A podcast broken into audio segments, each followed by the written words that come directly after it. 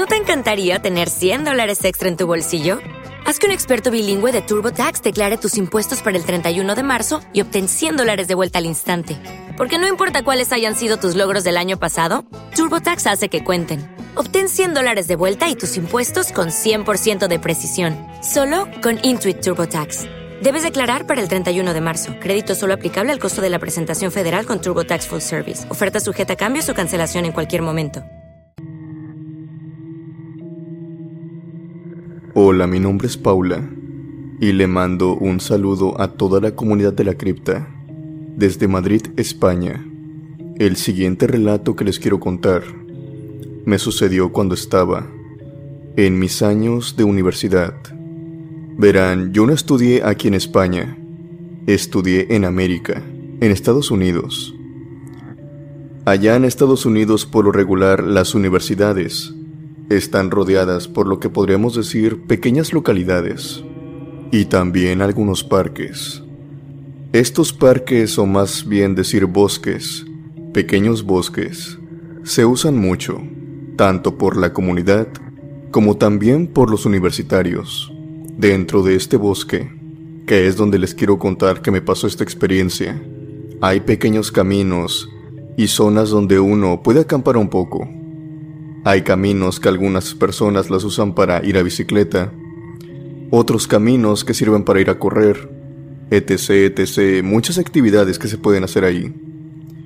Pero la que a mí más me gustaba eran las carreteras que habían por todo este bosque. Si bien no eran carreteras muy grandes, la verdad es que me gustaban bastante porque si escogías bien la ruta, podrías estar dando vueltas por el bosque sin ningún problema y lo que beneficiaba mucho es que por estas carreteras casi no pasaban coches, a excepción de vacaciones. A mí me encantaba recorrer estas carreteras del bosque porque me encanta andar en moto. Soy una biker como popularmente se dice. Me gusta recorrer kilómetros y kilómetros. Y si no hay nada en la carretera, si no hay tráfico como como era en esta ocasión, la verdad es que me gustaba mucho. Me servía para pensar en ciertos problemas y también para despejar mi mente. En aquellos años, mi padre aquí en España estaba pasando por una enfermedad, una enfermedad que casi le cuesta la vida. Obviamente yo al estar en Estados Unidos no tenía mucho que hacer, simplemente estaba al pendiente del teléfono y con ciertas novedades en cuestión a su salud. En uno de estos momentos, mi padre había estado hospitalizado durante mucho tiempo y parecía que esto no iba a mejorar sino que es más a empeorar. Así que hice lo que en otras ocasiones hacía bastante. Tomé mi chaqueta, tomé mis llaves, me puse mi casco y mis protecciones y salí en mi moto. Tenía el tanque lleno y era fin de semana por lo que Iba a recorrer esta carretera como lo hacía otras veces. Quería despejarme de todo eso, quería olvidar este problema que tenía al menos durante 30 minutos. Para este momento en concreto, había tenido un problema con mi moto y es que, a veces, no encendía la luz que servía para iluminarme el camino. Este inconveniente me había retardado mucho en salir en moto, al menos cerca de la comunidad donde estábamos. Pero claro, este parque era otra historia. Conocía muy bien la carretera. Sabía más o menos a qué distancia tenía que estar como para que el auto me viera y no ocurriera algún accidente. Esto aparte, como les digo, ahí casi no pasaban autos, así que decidí irme. Total, al menos al principio. La motocicleta al usaba de lo más normal, pero a medio camino, la luz se apagó esto no me importó.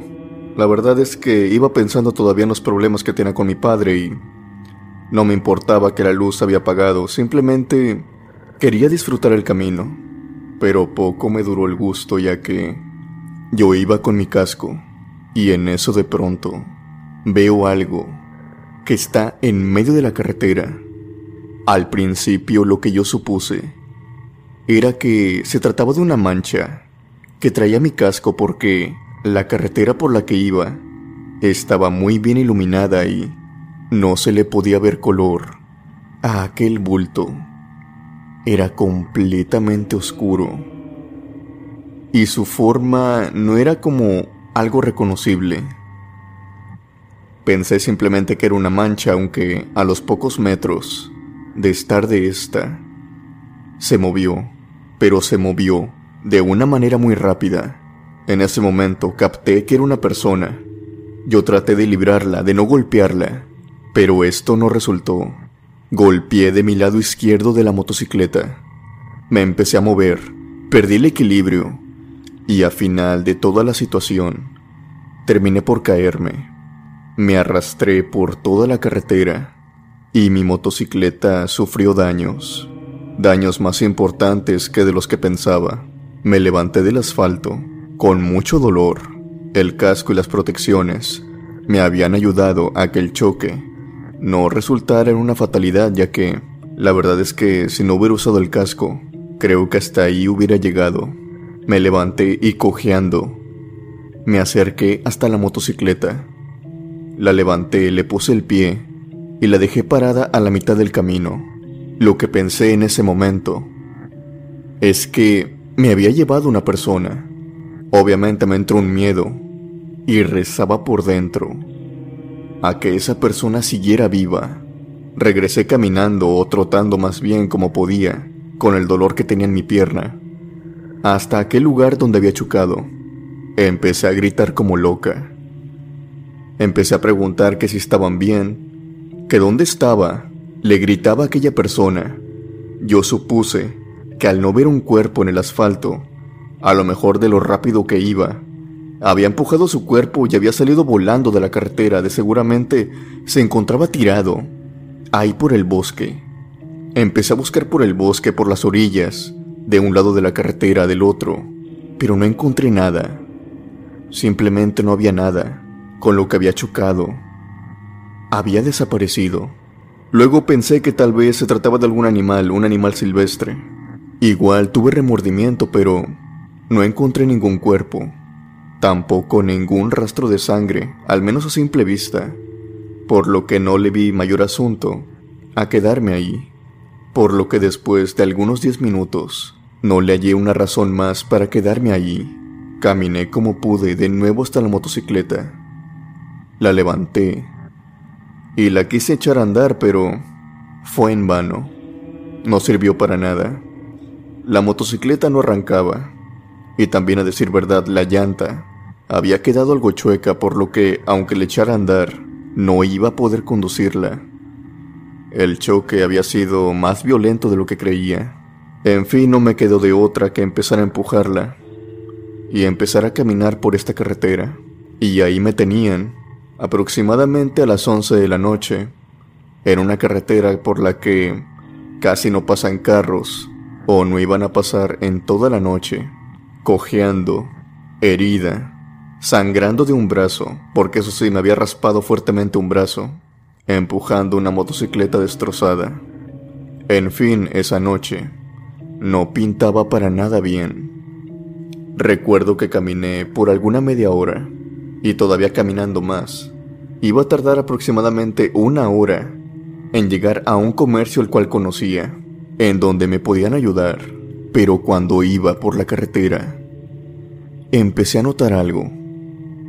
Creo que muchos hemos sentido cuando alguien más te observa, cuando ese alguien tiene la mirada muy pesada, que tú la captas que sientes la mirada clavada de alguien. En ese momento yo sentí esto, pero no de una sola persona, sino de varias. Sentía cómo me observaban de diferentes lugares, de diferentes ángulos, y que estas miradas provenían del bosque. A un lado de la carretera, yo empecé a voltear varias veces e incluso me empecé a decir a mí misma que estaba loca, que estaba imaginando cosas, pero en ese momento mi cerebro, mis sensaciones, no se equivocaban. Empecé a ver un bulto, un bulto oscuro, que se movía entre los árboles. Cuando presté mayor atención a esto, empecé a divisar que no solamente era uno, eran varios. Eran siete, ocho. Y mientras más ponía atención, descubría más. Se veían como si fueran personas. Pero si captabas muy bien y les prestabas atención a sus movimientos, y conforme se iban acercando, te dabas cuenta, poco a poco, que no eran personas. Porque yo al verlos, supuse que lo eran por lo que me detuve, y empecé a decirles que me había caído, que había tenido un accidente, que si me podían ayudar. Yo en ese momento pensé que eran guardabosques, aunque fueran muchos, en un solo sitio. Me detuve y los empecé a mirar, y fue ahí que empecé a notar que esos movimientos eran muy raros, muy extraños. Sus movimientos eran muy fluidos. Era como si se moviera un muñeco de trapo, un muñeco que no tuviera huesos. Era como si en lugar de piernas y brazos tuvieran tentáculos. Al menos para mí, eso era lo que me proyectaban. Empecé a tener miedo, obviamente por esto, y me pasé del otro lado de la carretera. Empecé a caminar y empecé a caminar. Lo más rápido que podía, no podía ni siquiera trotar. Llevaba muy lastimada mi pierna y, a la par de estar empujando la motocicleta, no podía. Aquellos extraños bultos ya se encontraban, casi saliendo del bosque. En mi desesperación, quise arrancar la motocicleta aunque sabía que no le iba a poder andar, pero quería, aunque fuera luz, iluminarlos para ver qué era lo que eran, para saber si mejor dejaba tirada la moto y me echaba a correr, o hacía lo que fuera por tratar de encenderla. En ese momento la suerte, que ya para variar, se tenía que poner un poco de mi lado, Encendió la moto, encendió las luces y como pude volteé la moto. Y al momento de voltear e iluminarlos, estas cosas se hacían para atrás. Era como si la luz le escalara, eran como si le tuvieran miedo a la luz. Fueron retrocediendo y se resguardaron de nuevo en el bosque. Yo en ese momento al menos capté algo Empecé a mirar a mi alrededor y en ese trayecto, precisamente donde había chocado, precisamente donde venía caminando, era un trayecto donde las luces en la carretera fallaban, estaban apagadas. Me faltaba poco para llegar a aquel punto donde de nuevo estaba muy bien iluminado. En ese momento había pasado una tormenta y había dejado sin luz eléctrica algunas partes. Esta era una parte de esas. En ese momento logré ver la luz al final del túnel, irónicamente hablando. Veía la luz comenzando de los postes, a unos cuantos metros. En ese momento pude ver la salvación que tenía.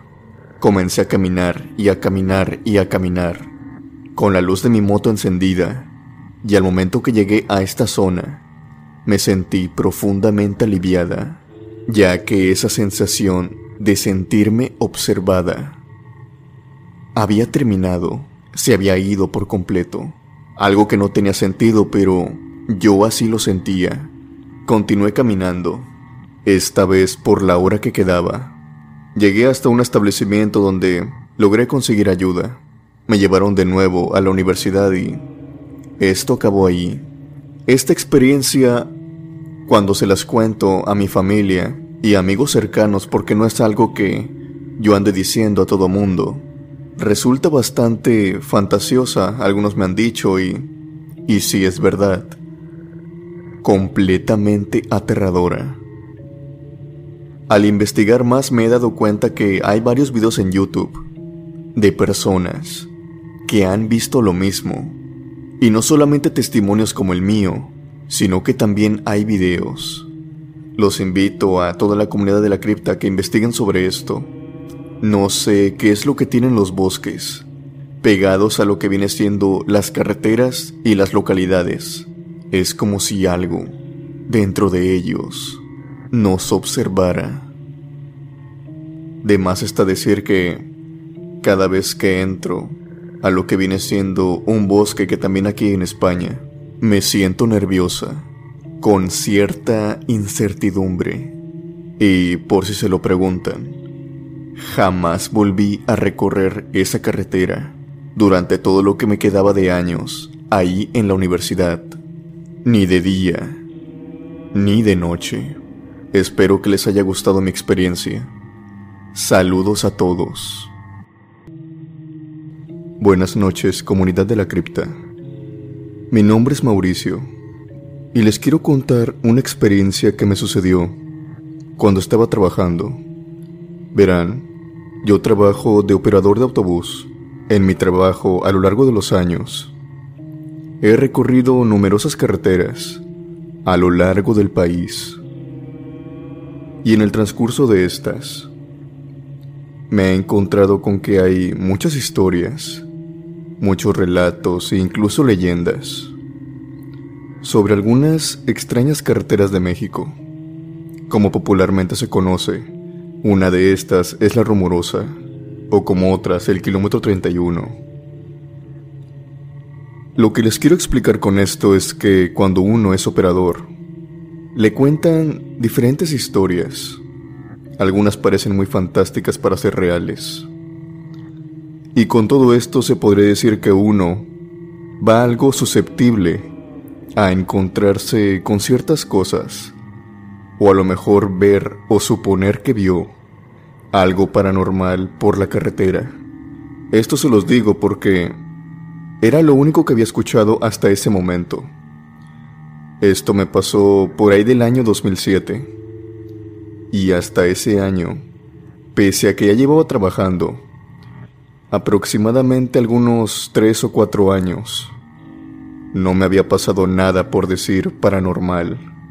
He estado trabajando en diferentes empresas, si bien no en todas, sí diría que en las más importantes de México. Y lo que les puedo decir es que en todas estas se cuentan leyendas. Recuerdo que cuando me pasó esta experiencia, yo no había visto nada por decir fantasmas, o demonios, o espíritus. Lo máximo que había visto hasta ese momento eran unas cuantas sombras en la carretera.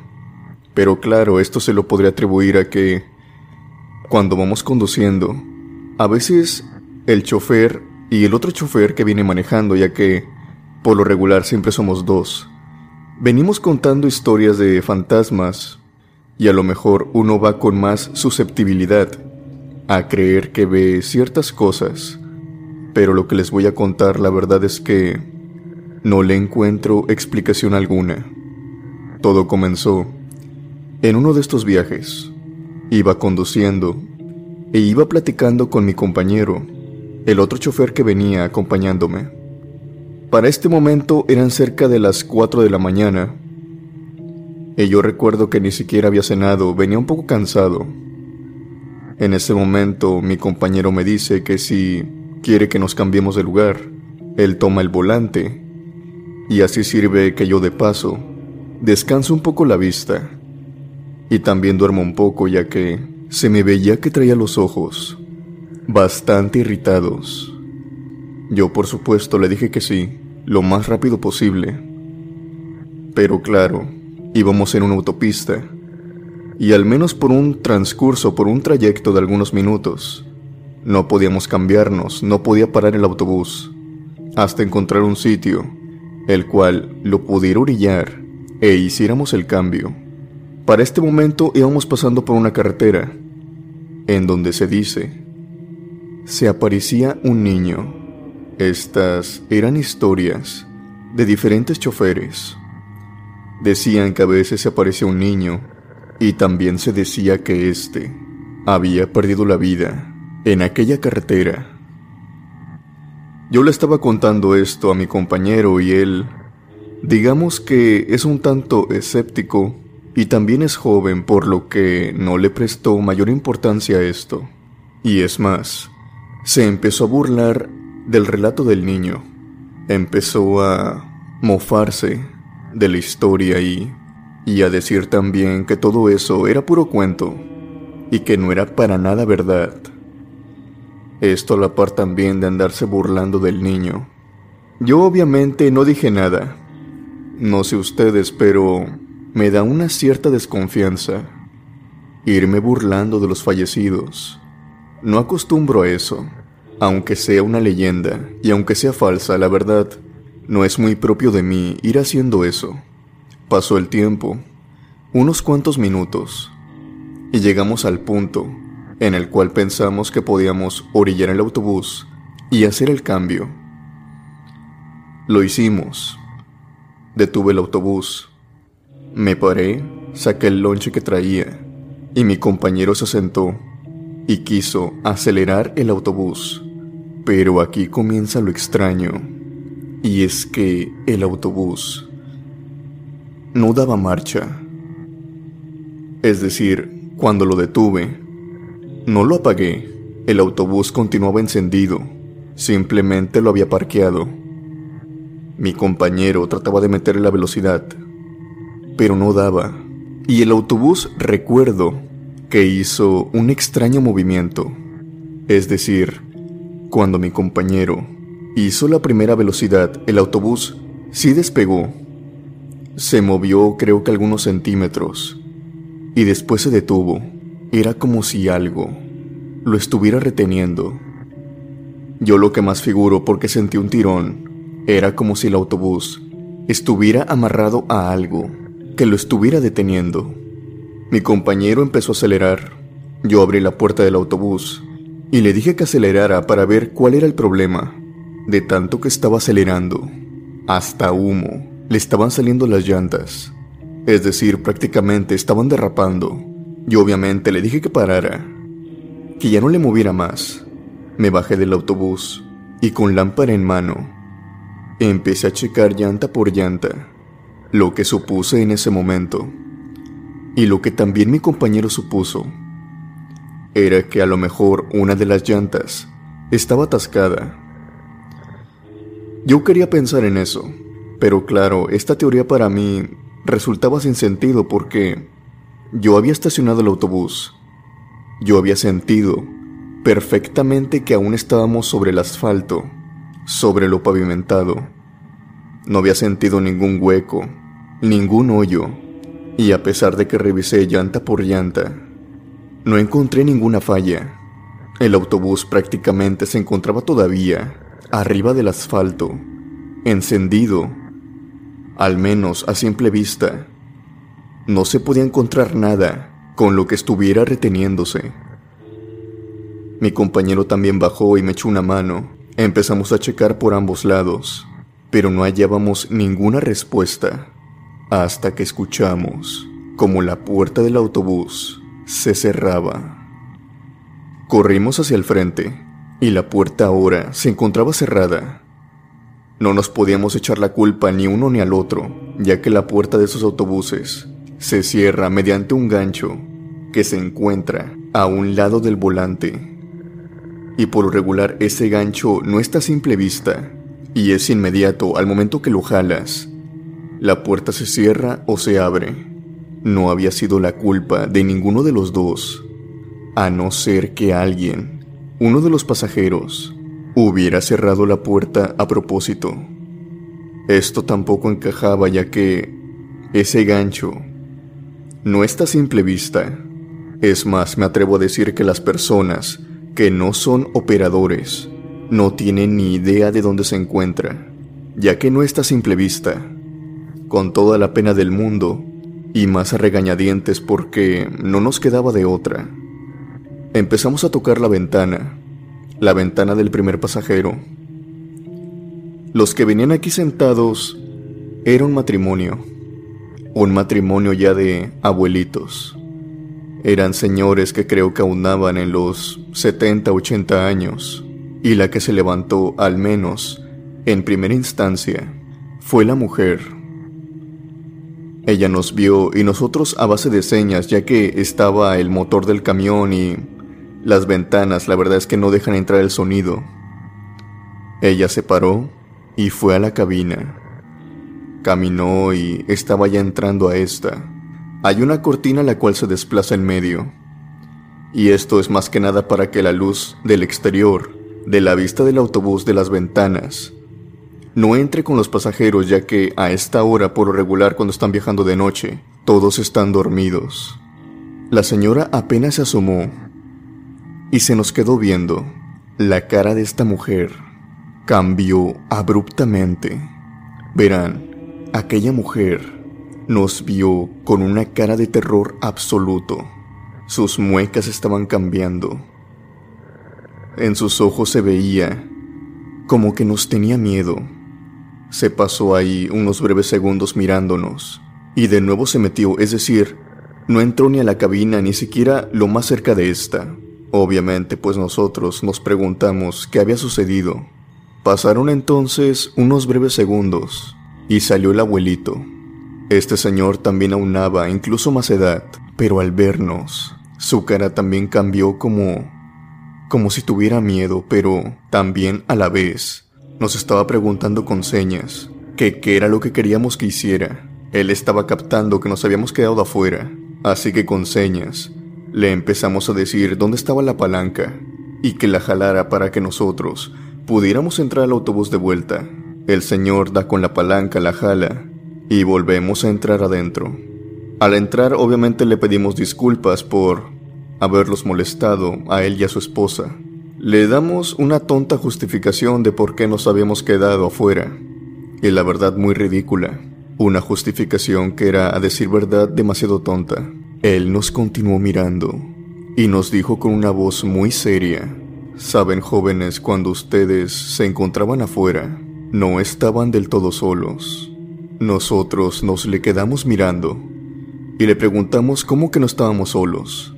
El abuelito nos dijo que en cuestión, que cuando había salido su mujer, ella iba con toda la intención de ayudarnos, pero detrás de nosotros, ahí en la carretera, atrás de nosotros, de nuestras espaldas, se encontraba un niño, un niño totalmente pálido, con los ojos blancos, observándonos, y que cuando su mujer salió, la mirada de este niño cambió y la observó a ella. Obviamente la mujer se aterrorizó al ver esto. Se metió de nuevo y le dijo a su esposo, el señor dice que no creyó lo que le dijo su mujer, así que él salió para ver si nosotros necesitábamos algo. Y fue en ese momento cuando se tragó sus palabras porque el niño continuaba detrás de nosotros, observándonos. Tan pronto cuando él salió, la mirada del niño cambió hacia él. Obviamente él sentía miedo, e incluso esa noche dijo que todavía tenía miedo, pero que lo más lógico era salir de aquella carretera lo más antes posible, por lo que se tragó ese miedo y prestó atención a lo que le decíamos para abrir la puerta y arrancar el autobús. Nosotros estábamos sorprendidos de eso. Le preguntamos que dónde estaba el niño ahora, él simplemente nos dijo que cuando se agachó y jaló la palanca, volteó de nuevo con nosotros y esta vez el niño ahora ya había desaparecido, como si nunca hubiera estado ahí antes de arrancar a aquel autobús y después de que el matrimonio se encontrara otra vez en sus asientos. Mi compañero que ahora le tocaba manejar el trayecto se quedó en silencio juntó sus manos como en forma para orar y después rezó, simplemente rezó, un Padre Nuestro, un Ave María, y después dijo, perdóname por lo que te he dicho, créeme que no me voy a volver a burlar de ti, ni de ninguna otra alma, pero por favor, déjanos ir, sé que todavía no descansas en paz y que no es motivo para que yo me burle de ello. Por favor, déjanos ir, déjanos ir de esta carretera. Para ese entonces yo estaba muerto de miedo, al igual que él. Empezó a meter la velocidad, porque el camión en todo momento estuvo encendido, y en esta ocasión como si nada hubiera pasado, el autobús empezó a andar, como si prácticamente no hubiera ningún fallo. Salimos de aquella carretera esta vez sin contar ninguna experiencia paranormal, sin contar ningún relato.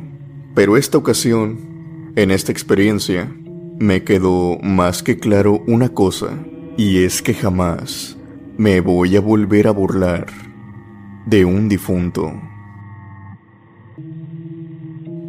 Hola comunidad, mi nombre es Diana y esto que les quiero contar me pasó hace muchos años. Para ser sincera, no recuerdo la fecha exacta, pero más de una década sí ha pasado. Toda mi vida la he desempeñado en el trabajo de enfermería. Me desempeño como enfermera desde que salí de la carrera. Y si bien me han pasado muchas cosas, muchas experiencias que resultan ser algunas veces inexplicables, hay otras tantas a las que sí les he encontrado una explicación, pero lo que más miedo da es que la mayoría de las veces es una explicación paranormal. La experiencia que les quiero contar sucede durante el turno de la noche. En ese entonces, yo llevaba mis primeros años como enfermera, estaba joven. A mi cuidado, tenía algunos pacientes en un piso seleccionado. Estos pacientes en su mayoría eran ancianitos, abuelitos. Necesitaban cuidados y la mayoría de las veces también un trato especial ya que, como sabrán, las personas al llegar a cierta edad, pues acarrean con ellos un cierto carácter que no muchos enfermeros ni médicos suelen tolerar. A mí particularmente, yo les tenía mucha paciencia por lo que la mayoría de las veces era la seleccionada para tratar con ellos. Entre estos abuelitos, les quiero destacar una paciente. Era una abuelita, creo que aunaba en sus 87 a 90 años. Esto para que se den una idea de la edad aproximada en la que trataba a los pacientes. Esta ancianita no tenía ese carácter como el de los otros abuelitos era un paciente de hecho muy tierno. Pero lo que no le gustaba a mis otras compañeras es que ella no pedía ayuda para nada.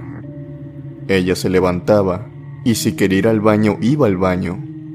Si quería comer, se levantaba igualmente e iba hasta la recepción de ese piso y les decía que si podían ir a darle algo de comida o que se le pusieran en una charola y ella regresaba a su habitación también cuando quería salir a caminar, simplemente lo hacía. Obviamente esto enojaba mucho a mis compañeras. Esta ancianita tenía una enfermedad en sus pulmones, por lo que llevaba consigo, en lugar de suero, un respirador. Cabe destacar que esta enfermedad que tenía no era que la postrara en cama. De hecho, tenía muy buenas sus piernas sus brazos, pero se agitaba con mucha facilidad y obviamente caminar para ella, al pasar de los minutos, se le complicaba y por ende también su estado de salud. Muchas veces tuvimos que alcanzarla en pleno pasillo y algunas otras veces cuando el baño estaba cerca y ella iba al baño, pues la verdad es que la dejábamos ir. Al cabo, estaba una distancia considerable y a la abuelita le gustaba sentirse útil. Era de las personas de antes. Ella había trabajado toda su vida también, al igual que su esposo. Era campesina. No son personas que están acostumbradas a estar en cama todo el día. Así que por ese lado, nosotros comprendíamos perfectamente. Recuerdo muy bien que al pasar las 3 de la mañana, yo iba y me recostaba un poco. Había una habitación una habitación que tenía dos camillas y que en la mayoría de su tiempo se encontraba desocupada, por lo que era una habitación que por defecto se usaba para dormir, ya sea por los enfermeros o por los médicos. A veces nos toca doblar turno, y siendo turnos de 12 horas hasta 24 horas, pues resulta ser bastante cansado. Yo acostumbraba a dormirme en esta habitación alrededor de una hora a dos horas. Y siempre a las 3 de la mañana, cuando yo me encontraba ahí dormida, Recuerdo perfectamente que todas las noches oía el respirador pasar por la puerta y después por una ventana que reflejaba hacia afuera ver la silueta de esta señora pasar al baño.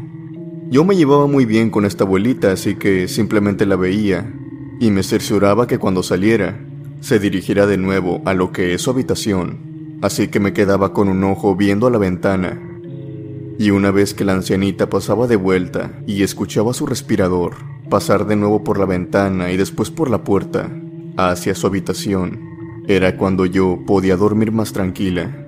Tenía meses cuidándola, por lo que ya había un cierto cariño. Les tengo que decir que esto pasaba todas las noches. Y en una ocasión cuando yo llegué al turno de la noche, recuerdo que había llegado muy cansada, todo esto debido a algunos problemas familiares que había tenido en aquella ocasión no había pasado a revisar todos los pacientes y en esto se encontraba esta abuelita. Dieron las 3 de la mañana. Yo me fui a esta habitación con más sueño que nunca y me recosté en una de las camillas. Tengo el sueño muy ligero y eso me ayuda en cierta parte por mi profesión. Así que de nueva cuenta, me despertó ese característico sonido del respirador. Estaba abriendo los ojos y cada vez lo captaba más. Y también las pisadas, pisadas muy lentas, que caminaban por el pasillo. Al girar mi mirada y ponerla en la ventana, vi claramente la silueta de esta anciana, pasando por la ventana, en camino al baño, e incluso escuché cómo abrió la puerta, y de nueva cuenta la cerró. Como ya les expliqué antes, yo le tenía mucho afecto a esta anciana y me quería cerciorar de que no se fuera a caminar por otro sitio ya que empeoraría su estado de salud, así que no me dormí. Incluso aunque hubiera querido, no me hubiera dormido. Estaba bastante impuesta a esto. Además son mis pacientes. Tengo que estar al tanto de ellos. Pero en esta ocasión pasó un minuto, dos minutos, diez minutos, quince minutos, y la abuelita no salía del baño. Me levanté de la camilla en ese momento. Me tallé los ojos, abrí la puerta, entré al baño y revisé baño por baño y no había nadie. Lo primero que se me vino a la mente es que de seguro esta ancianita andaba caminando por los pasillos del hospital y eso no podía ser. Empecé yo sola a caminar por los pasillos ya que no eran muchos, pero no tuve éxito. Llegué hasta la recepción de ese piso ya que Pensé que a lo mejor había bajado o había subido para movilizarnos y tratar de encontrar, ya que en su habitación no iba a estar, no podía estar ahí, cuando llegué con mis compañeras. Y les dije que un paciente se encontraba rondando por los pasillos. Ellas me apoyaron enseguida y comenzamos a buscarla. Cuando estábamos buscándola, ellas me preguntaron qué paciente es, de qué habitación es. Yo les di la referencia y el nombre de esta abuelita. Yo les di la referencia y el nombre de esta abuelita. En ese momento las dos se pararon y me dijeron después, a ver, ¿tú la viste? Yo les volví a repetir, sí, la vi pasar por la ventana, estaba recostada y había pasado por enfrente. incluso había escuchado el respirador de ella.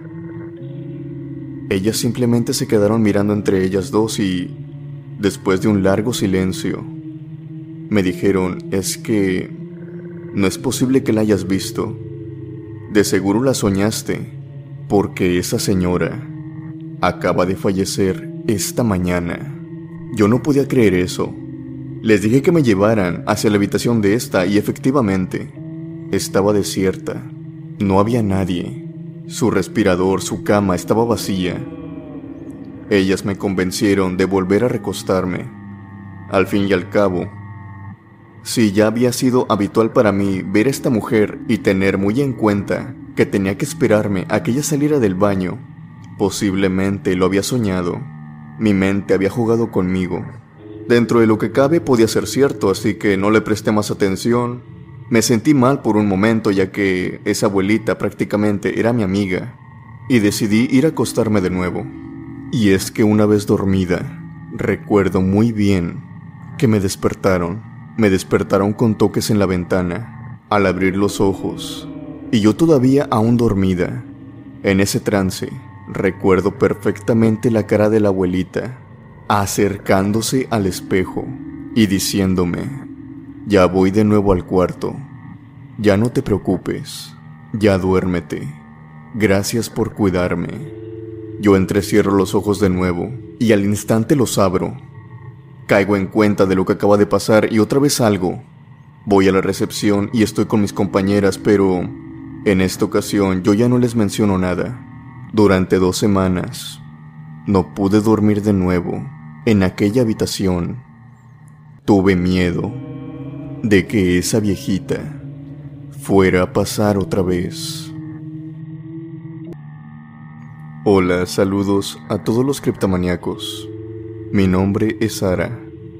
Mi madre ahorita se encuentra más que nada como ama de casa, pero ella durante un buen tiempo de su vida fue enfermera. Tiene muchas experiencias que espero contarles pero en esta ocasión les quiero contar una en concreto, la cual me parece muy curiosa y muy extraña. Se darán cuenta al final de contarles esta historia, que se liga mucho a una cierta leyenda que se cuenta en los hospitales. Mi madre en cierto tiempo, porque cabe recalcar que esto le pasó varias veces se encontraba al cuidado de algunos pacientes.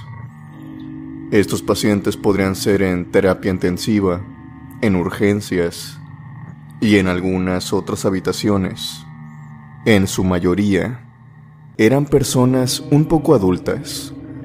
Todo esto porque el hospital a la vez, en su parte trasera, tendría lo que vendría a ser una casa de retiro, un asilo para que me entiendan.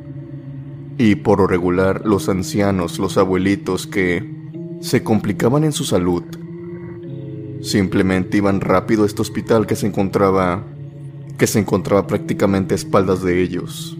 Mi madre atendía, por lo tanto, en su mayoría a personas de la tercera edad. Recuerda muy bien que tenía que pasar a la habitación de estas personas en su mayoría.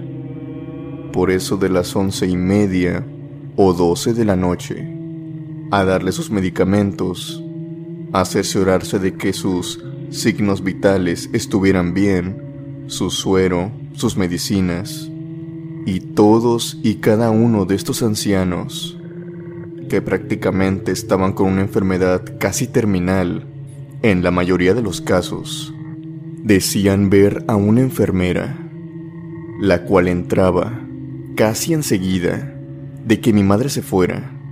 Esta enfermera, ellos dicen, que los relajaba bastante.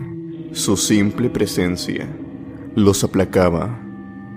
algunos de estos ancianos les cuesta trabajo dormir, y esto es perfectamente normal porque uno, a medida que va avanzando en su edad, se va deteriorando ciertas hormonas, y por ende unos abuelitos necesitan pastillas para dormir. Cuando entraba esta enfermera, ellos no necesitaban estas pastillas. De hecho, muchos de ellos argumentan sentirse magníficamente bien a la mañana siguiente. Y lo curioso de este caso es que esta enfermera no les daba ninguna medicina, no les acomodaba nada, no les llevaba comida, ella simplemente entraba y se sentaba a un lado de ellos y empezaba a platicar con ellos.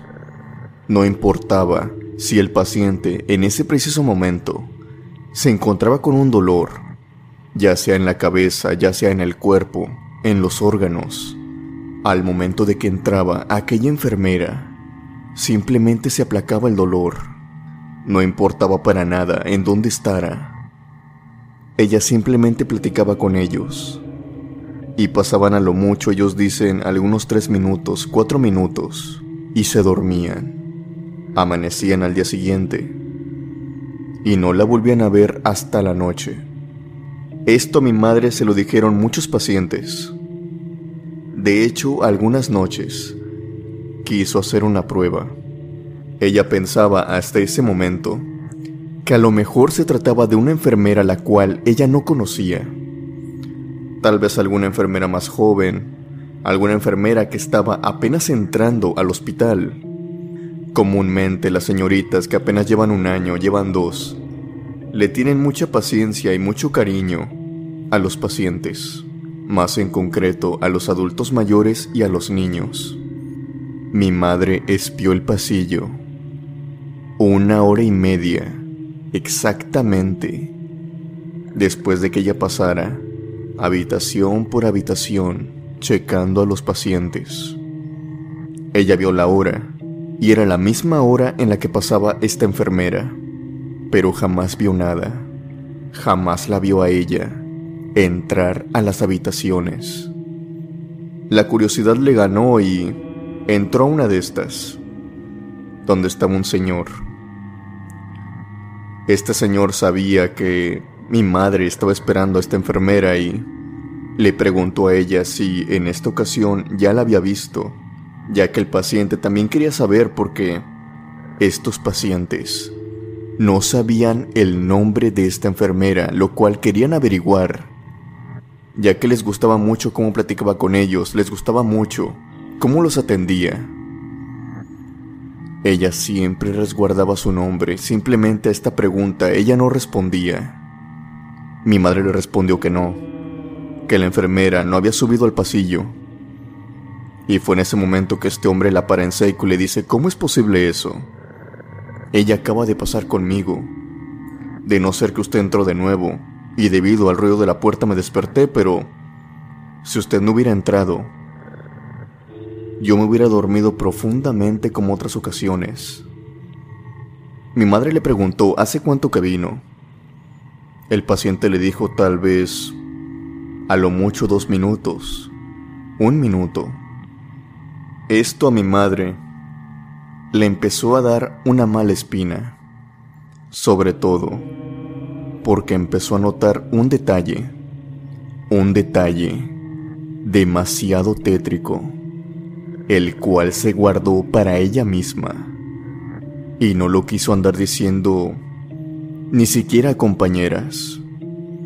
La que se percatara de esto guardaría silencio, más que nada para que los pacientes no entraran en caos, no entraran en crisis. Y es que esta enfermera tenía la particularidad de que cuando se presentaba a un paciente, este paciente a lo mucho vivía una semana, fallecía a los pocos días.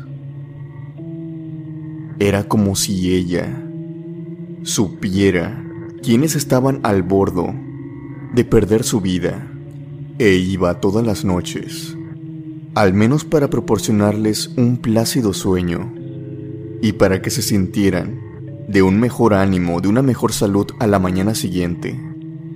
Mi madre me explica que no está segura si este fantasma, porque ella sabe muy bien que esto tiene un origen paranormal, porque ella no vio a ninguna enfermera y todos dicen que sí la vieron. Y nadie puede inventar nada porque muchos pacientes ni siquiera se hablan entre ellos y dan las mismas características que el otro da sobre el aspecto de esta supuesta enfermera. Todos ven a la misma, de eso no cabe duda. Pero hasta la fecha mi madre no sabe explicar si esto es parte de la leyenda de la planchada, como popularmente se conoce aquí en México y en Latinoamérica. No sé si se conozca en otros países, pero aquí al menos le decimos la planchada.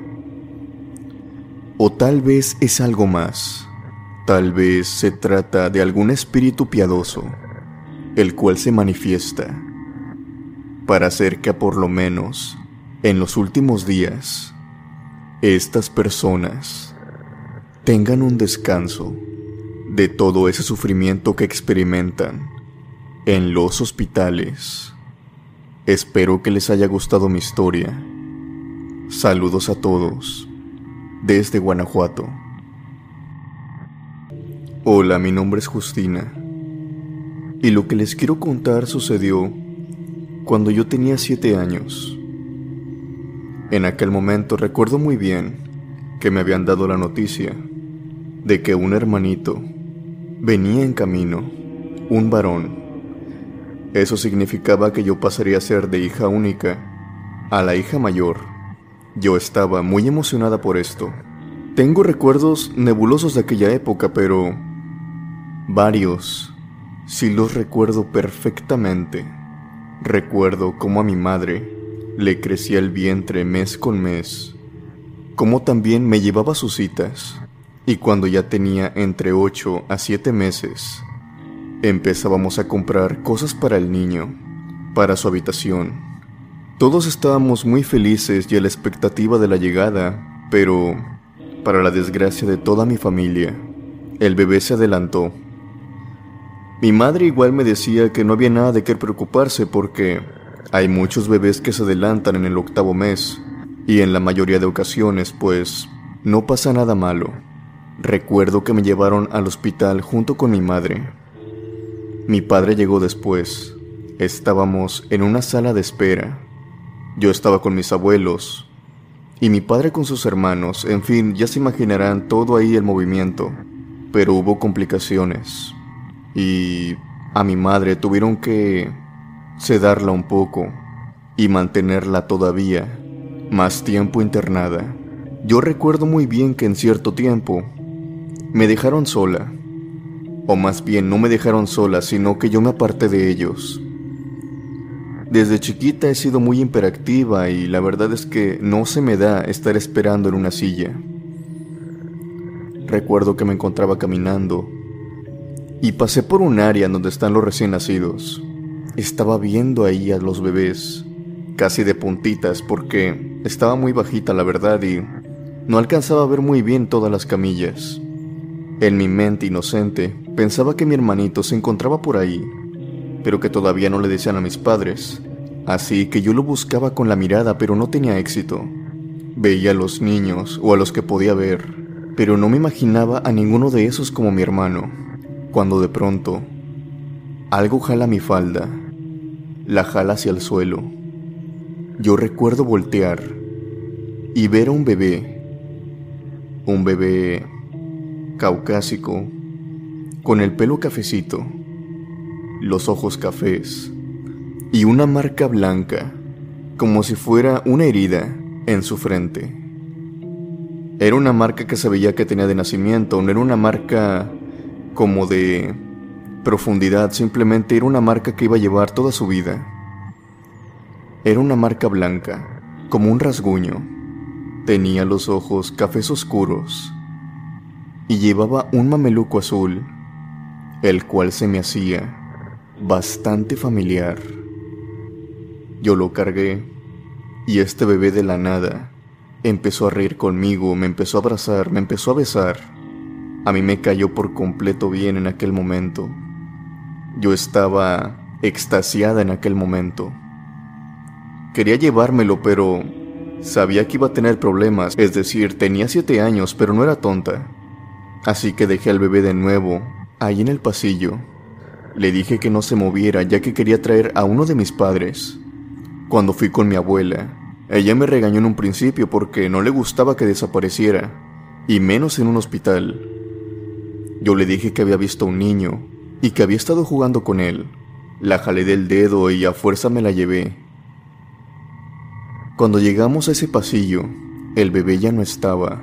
Mi abuela extrañada me preguntó, ¿pero cómo que has visto un bebé? Es decir, el bebé anda gateando ahí por el pasillo. Yo le respondí que sí, que yo lo había visto gateando y es más, este bebé me había jalado la falda.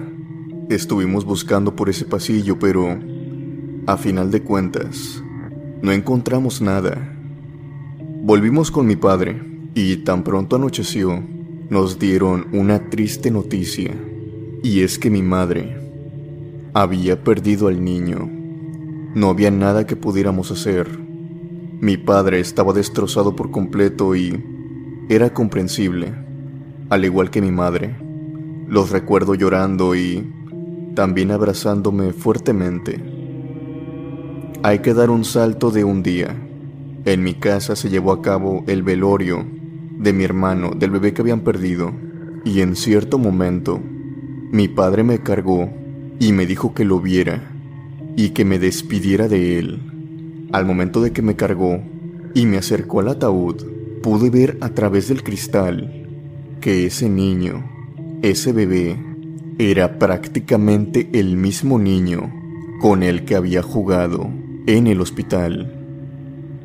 La misma marca, el mismo pelo y para colmo, traía puesto el mismo mameluco con el que lo había visto. Yo sabía que había visto ese mameluco en algún lugar y claro, lo había comprado mi madre hace apenas dos meses atrás. Estaba recordando perfectamente cuándo lo había comprado y dónde. Yo no podía creer cuando mi padre me acercó a él. Mi padre me dice que en ese momento yo volteé y le dije, Papá, yo jugué con ese niño en el hospital. Dice mi padre que se me quedó mirando y obviamente mi abuela ya le había contado sobre esta experiencia que había tenido. En ese momento él me abrazó muy fuerte y me dijo al oído, al menos se despidió de ti. Me bajó en ese momento y yo simplemente le di una rosa. Desde esta experiencia estoy más que segura de que los difuntos, así sea un bebé, un anciano, un niño o un adulto, aprovechan los últimos días, los últimos minutos, las últimas horas que les quedan en este mundo para despedirse de sus seres queridos.